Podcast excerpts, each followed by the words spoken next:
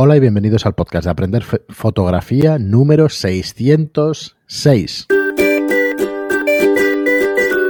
Hola, soy Fran Valverde y como siempre me acompaña Pera la Regula. Muy buenas, Muy buenas, programa 606, Capicúa y camino de, de los 700, de los 800 y más.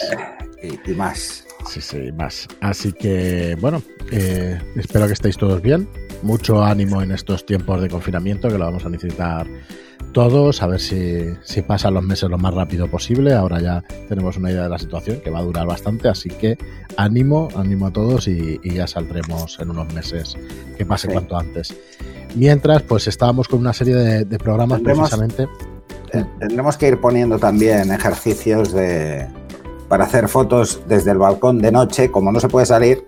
Eh, sí, sí pues habrá que hacer algo así.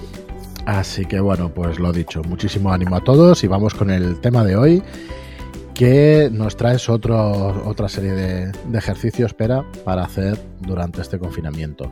Sí, vamos a... El otro día... Sí, con el light painting.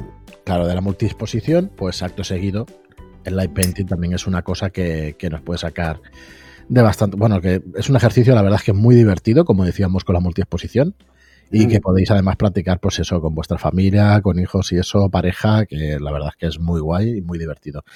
Venga, vamos a ello.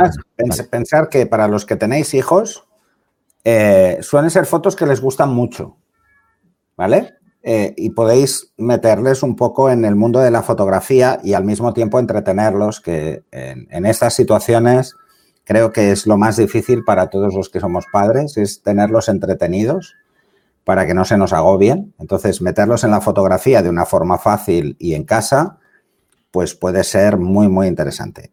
Insisto que les gusta bastante. ¿eh? Lo sé por experiencia, tengo tres, así que. Eh, y de diferentes edades, así que, bueno, con todos me ha funcionado el tema del line painting. A ver, eh, ¿cómo vamos a hacer este tipo de fotos? Pues vamos a volver a utilizar este modo que os decía el bulb, en una habitación a oscuras. Eh, simplemente lo que vamos a hacer es una larga exposición. Eh, vamos a intentar que la sala esté a oscuras. ¿Mm? Mm, cerramos persianas, que no entre luz o por la noche. Y eh, vamos a dejar el obturador abierto hasta que nosotros queramos. ¿Vale? Vale, ¿qué pasa entonces? ¿Cómo podemos captar cosas? Bueno, lo ideal es que sean cosas que tienen bastante luz para que el contraste con el fondo que va a quedar negro sea eh, interesante. Importante es utilizar un trípode, pero si no queréis utilizar trípode, también podéis hacer light painting. ¿eh?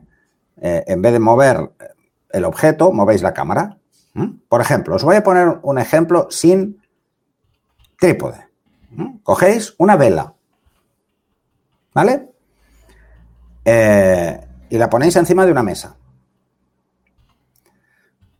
Tapáis con la mano el objetivo. Apagáis las luces. Le dais al disparo en bulb. Quitáis la mano, os vais a la llama de la vela y movéis la cámara haciendo círculos concéntricos, ¿eh? cada vez más lejos. Y le volvéis a dar y paráis y tendréis una espiral. Será una foto de una espiral. Más o menos gracia dependiendo de lo hábiles que seáis moviendo la cámara. Esto así, ¿eh? Qué este más sutil, ¿eh? Para que entendáis el concepto de light painting. ¿Qué pasa entonces con el enfoque? El enfoque es muy complicado en estas situaciones.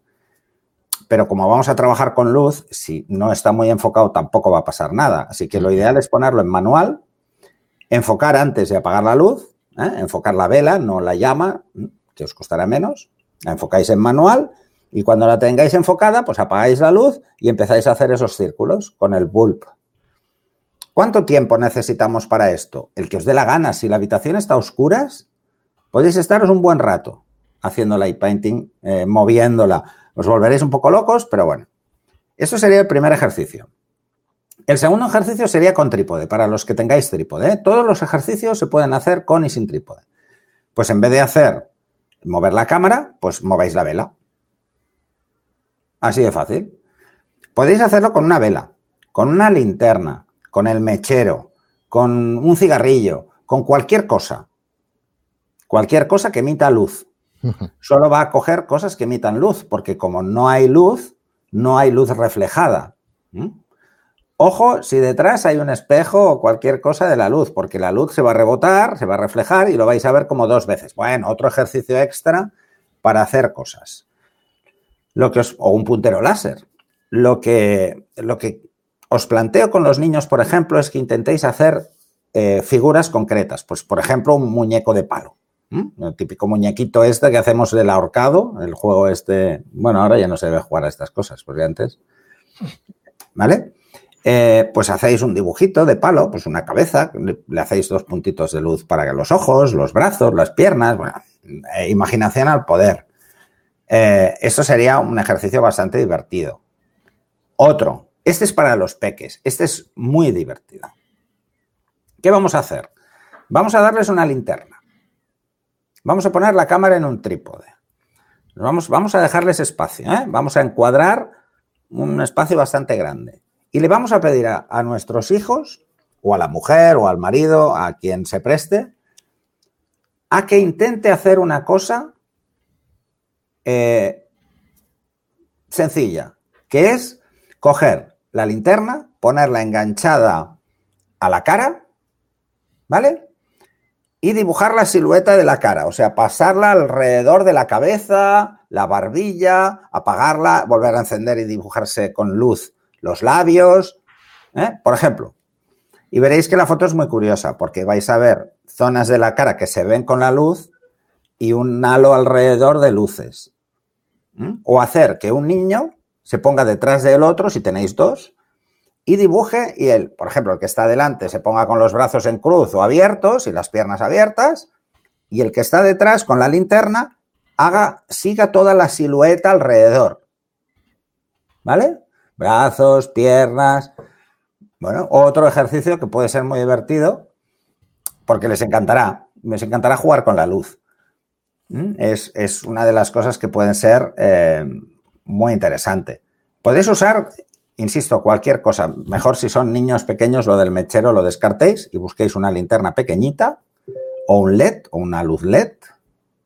Eh, cualquier cosa, ¿eh? la verdad es que cualquier cosa. De hecho, en el estudio una vez hicimos un, en una sesión, me dio por jugar con esto y, eh, y utilizamos la, linterna del móvil.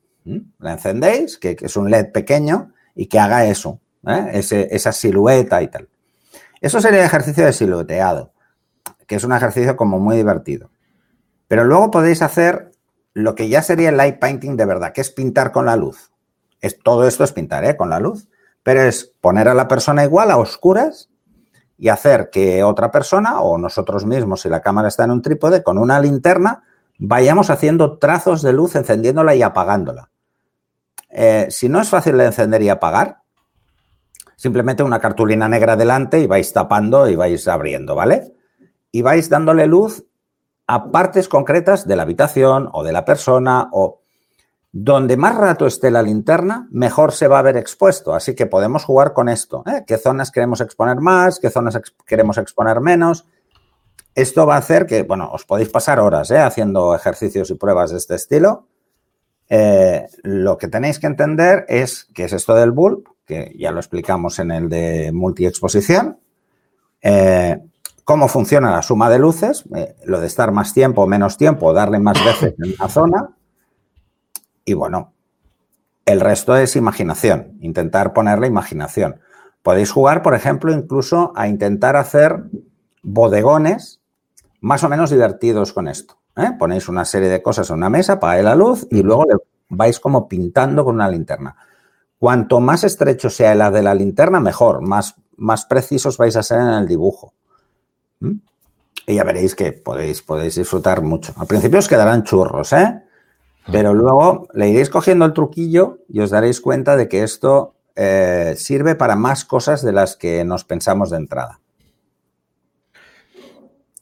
Sí, bueno, para más cosas y, bueno, yo sobre todo me quedo con lo, con lo divertido que es. Luego ya pues vas aprendiendo y vas haciéndolo para, para lo que, bueno, es una técnica más, ¿no? Para poder hacer fotografías, pero sí, sí. No, no, y, la verdad es que los críos se lo pasan muy bien, ¿eh? Hmm. Jugando con la luz. Eh, imaginaros, pues, lo típico, ¿no? Un puntero láser y un gato corriendo detrás del puntero, pues con los niños esto funciona igual. Muy bien, espera. Pues perfecto, estos ejercicios ya nos diréis qué opináis. Si tenéis algún ejercicio que proponer o algo que se os ocurra para decir, oye, pues me gustaría hacer esto, pero no sé de qué manera eh, liarme a ello. Un pequeño bodegón casero, quizás, cuatro o cositas así. O la luz externa de una ventana, no sé. Bueno, temas sí que saldrán unos cuantos, pero tenía por ahí apuntados algunos. Pero cualquier pregunta que tengáis o cualquier cosa que nos queráis decir de, del tema de hacer fotos durante el confinamiento, pues en, espacios reducidos, pues ya nos lo comentáis y, y lo hablamos aquí en el podcast. Nada más, muchísimas gracias a todos por estar ahí, muchas gracias por vuestras reseñas de 5 estrellas en iTunes y por vuestros me gusta y comentarios en iVoox. Gracias y hasta el próximo programa. Hasta el siguiente.